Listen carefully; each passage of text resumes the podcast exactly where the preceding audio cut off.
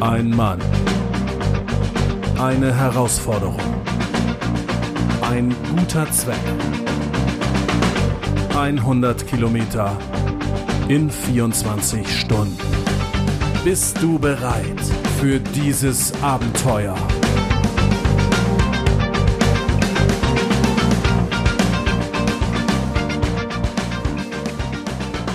Hallo und herzlich willkommen.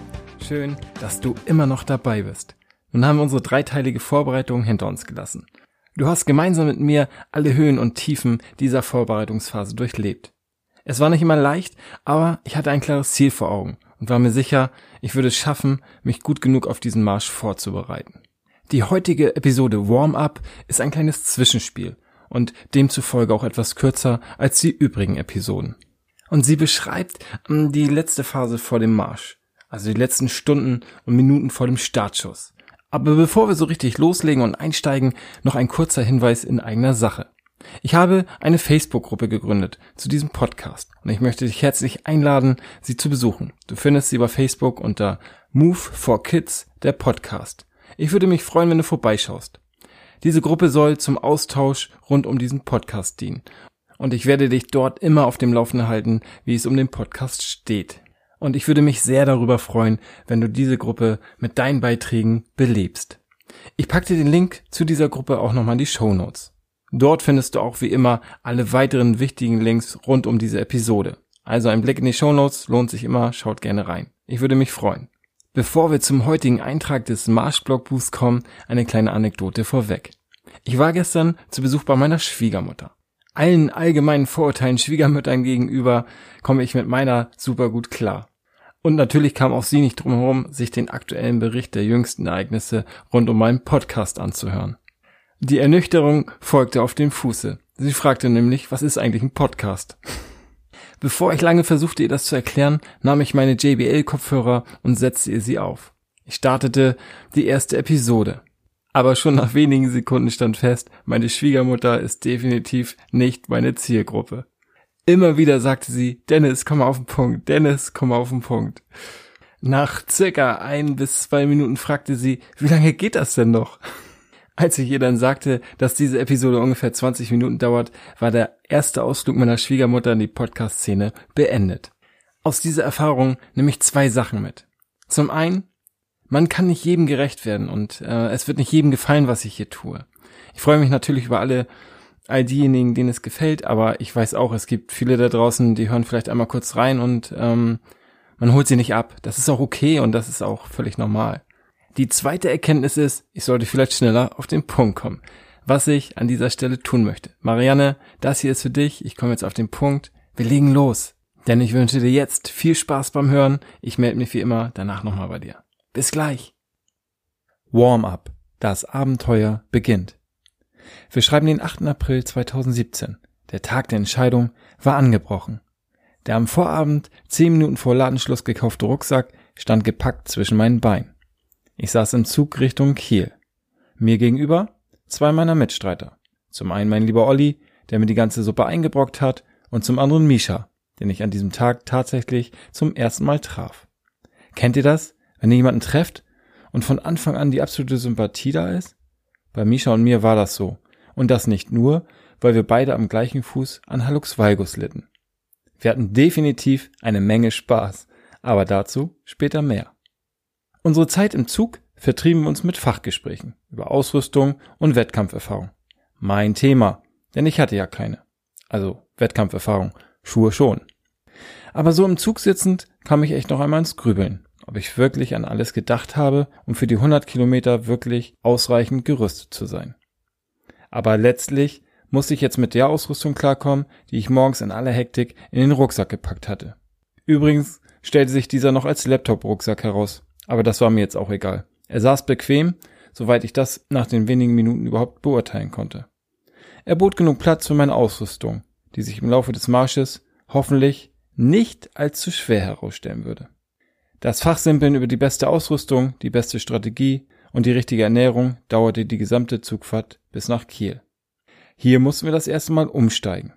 Direkt in Kiel angekommen, verspürten Olli und Misha den Drang, sich bei McDonalds einzufinden, um ihren Heißhunger ein wenig zu stillen. Wie war das noch mit der gesunden Ernährung? Ich verzichtete. Und zwar nicht, weil ich einer dieser Anti-Fastfood-Verfechter bin, sondern weil ich meinen Magen kenne. Ich weiß, was er verträgt. Fastfood kombiniert mit einer ordentlichen Portion Aufregung vor dem Wettkampf gehören definitiv nicht dazu. Wir mussten doch ein weiteres Mal in Neumünster umsteigen. Von dort aus sollte es in Richtung Hamburg gehen. Der Megamarsch rückte näher. Aber es war inzwischen weniger die Aufregung, sondern vielmehr die Vorfreude, die mit jedem Kilometer Zugfahrt zunahm. Ich war froh, dass es nach Wochen der Vorbereitung nun endlich losging. Und besonders gut fühlte sich dabei an zu wissen, dass viele andere Menschen mit mir fieberten. Mir bereits auf dem Weg nach Hamburg via WhatsApp und über die sozialen Netzwerke alles Gute und viel Glück wünschten. Das war für mich pure Motivation. Endlich in Hamburg angekommen, konnte ich meine zwei Weggefährten gerade noch davon abhalten, beim Dönerladen an der Ecke einzukehren, um dort einen Döner oder Dürüm zu verhaften. Ich fragte mich ernsthaft, wie man so einen Hunger haben konnte. Also ich könnte das nicht. Ich war dann doch etwas zu aufgeregt, um mich vor so einer Herausforderung durch die kulinarischen Welten zu futtern. Letztlich verzichteten die beiden aber auf eine weitere Zwischenmahlzeit und ich gönnte mir, ganz vorbildlich, einen Traubenzucker. Nach einer kurzen Fahrt in der S-Bahn trafen wir beim Ausstieg auf einen Haufen angetrunkener Fußballfans, die zum Heimspiel des HSV wollten. Das war der erste und vermutlich einzige Moment, in dem ich mir wünschte, ich hätte die engen Laufhose doch erst kurz vor dem Start angezogen und nicht bereits zu Hause vor der Abfahrt. Aber Rettung nahte in Form einer Bushaltestelle, an der ein paar weitere Megamarschler auf den Bus zum Startpunkt warteten. Schnell nutzte ich die Gelegenheit, unentdeckt in der Menge an der Haltestelle zu verschwinden. Nein, ganz so schlimm war es nun doch nicht.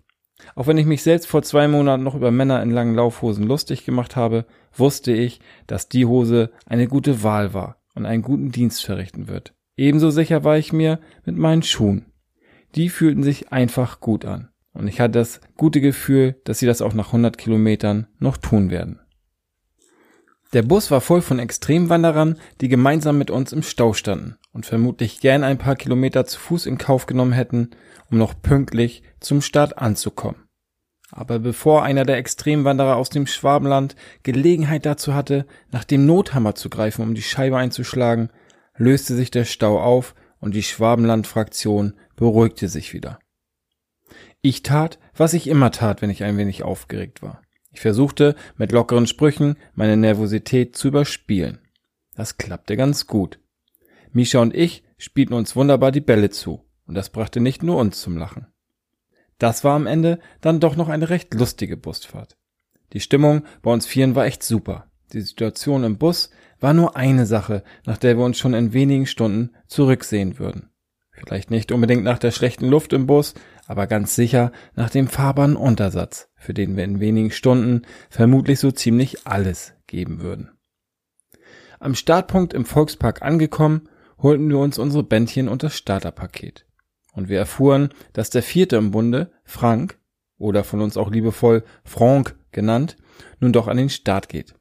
Dazu müsst ihr wissen, dass er am Vortag noch mit den Ausläufern einer Grippe zu kämpfen hatte.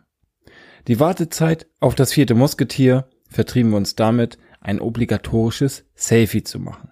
Und dann waren wir plötzlich zu viert. Aber es war nicht Frank, der da auf einmal neben mir stand, sondern jemand, den ich noch nie zuvor gesehen habe. Der junge Mann wollte ein Selfie mit mir. Ich war etwas überrascht. Dann zeigte er lächelnd auf mein Shirt mit dem Move for Kids Logo und sagte, dass er auch gespendet habe und diese Aktion einfach klasse findet. Und jetzt wollte er gern ein Selfie mit mir für seine Facebook-Seite. Hammer. Der Startschuss für den Megamarsch war noch nicht gefallen und ich hatte schon die erste Gänsehaut. Und während ich das jetzt gerade erzähle, bekomme ich schon wieder eine. Das hat mich echt geflasht und mir einen weiteren Motivationsschub verpasst, die 100 Kilometer wirklich zu rocken. Die erste Startgruppe wurde von Trommelschlägen begleitet bereits losgeschickt in das ungewisse Abenteuer Megamarsch. Und wir standen fast ganz vorne in der zweiten Startgruppe. Und dort verharrte ich nun gemeinsam mit meinen drei Weggefährten in gespannter Erwartung auf das Startsignal. Das Adrenalin pushte meinen Körper. Ich will nur noch, dass es endlich losgeht. Ich mich der Herausforderung stellen kann. Ich nicht nur anfange, meine körperlichen und mentalen Grenzen kennenzulernen, sondern sie sogar überschreite, weit über das Denkbare hinaus. Wenn ihr Lust habt mitzukommen, dann solltet ihr die nächste Episode auf gar keinen Fall verpassen. Also, wer von euch traut sich mit auf die ersten 20 Kilometer meines Marsches? So, nun haben wir beides tatsächlich geschafft. Wir stehen in der Startzone, wir haben schon die ersten loslaufen sehen und sind kurz davor selber zu starten. Diese Atmosphäre, die in der Startzone herrschte, kurz vorm Start, dieses Kribbeln, diese, diese Aufregung, diese Nervosität, diese Vorfreude, das ist in Worten, sowohl im Geschriebenen als auch im Gesprochenen, sehr schwer wiederzugeben. Das ist etwas, was man fühlen muss, was man, wo man mitgehen muss, wo man dabei gewesen sein muss. Ich versuche es so gut wie möglich, dich auch gefühlsmäßig so mitzunehmen, dass du dir vorstellen kannst, was das für ein Gefühl ist, sowas mitzumachen. Bevor wir zum Ende kommen, habe ich noch zwei, drei Sachen hier auf dem Zettel, die ich gerne loswerden möchte. Und zwar zum ersten wird das die letzte Episode sein. Also die letzte, die an einem Montag erscheint. Alle folgenden Episoden werden Sonntag veröffentlicht zur gewohnten Zeit um 5.55 Uhr. So, was habe ich hier noch auf meinem schlauen Zettel? Ach ja, die Facebook-Gruppe. Daran möchte ich nochmal erinnern. Ähm, du bist herzlich eingeladen, vorbeizuschauen. Move for Kids, der Podcast. Ähm, den Link packe ich dir auch nochmal in die Show Notes. Ich würde mich freuen, wenn wir uns dort treffen. Dann noch eine Sache, und zwar betrifft das Spotify und Deezer. Ähm, die beiden lassen noch nach wie vor etwas auf sich warten.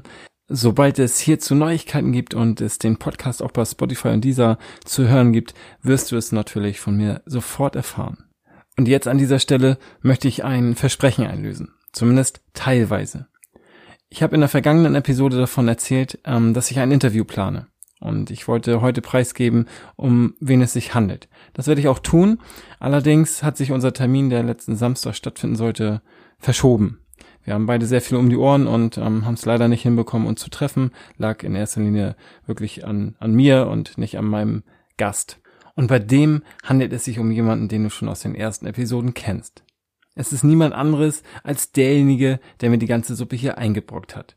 Es geht um meinen lieben Freund Olli, der mich mit der Anmeldung zum Megamarsch in dieses Abenteuer gestürzt hat.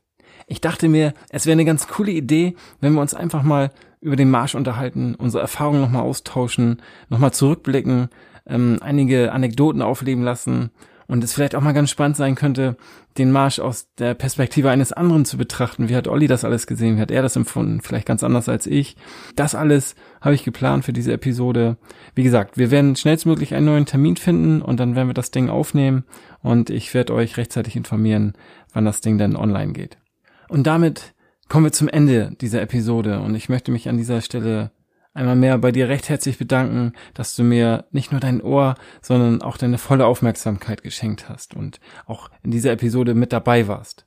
Ich würde mich freuen, wenn ich dich in der nächsten Episode neben mir in der Startzone begrüßen kann. Denk dran, die nächste Episode folgt am Sonntag und nicht am Montag, sondern am nächsten Sonntag ab 5.55 Uhr. Bis dahin, rocke dein Leben und mach was draus. Dein Dennis.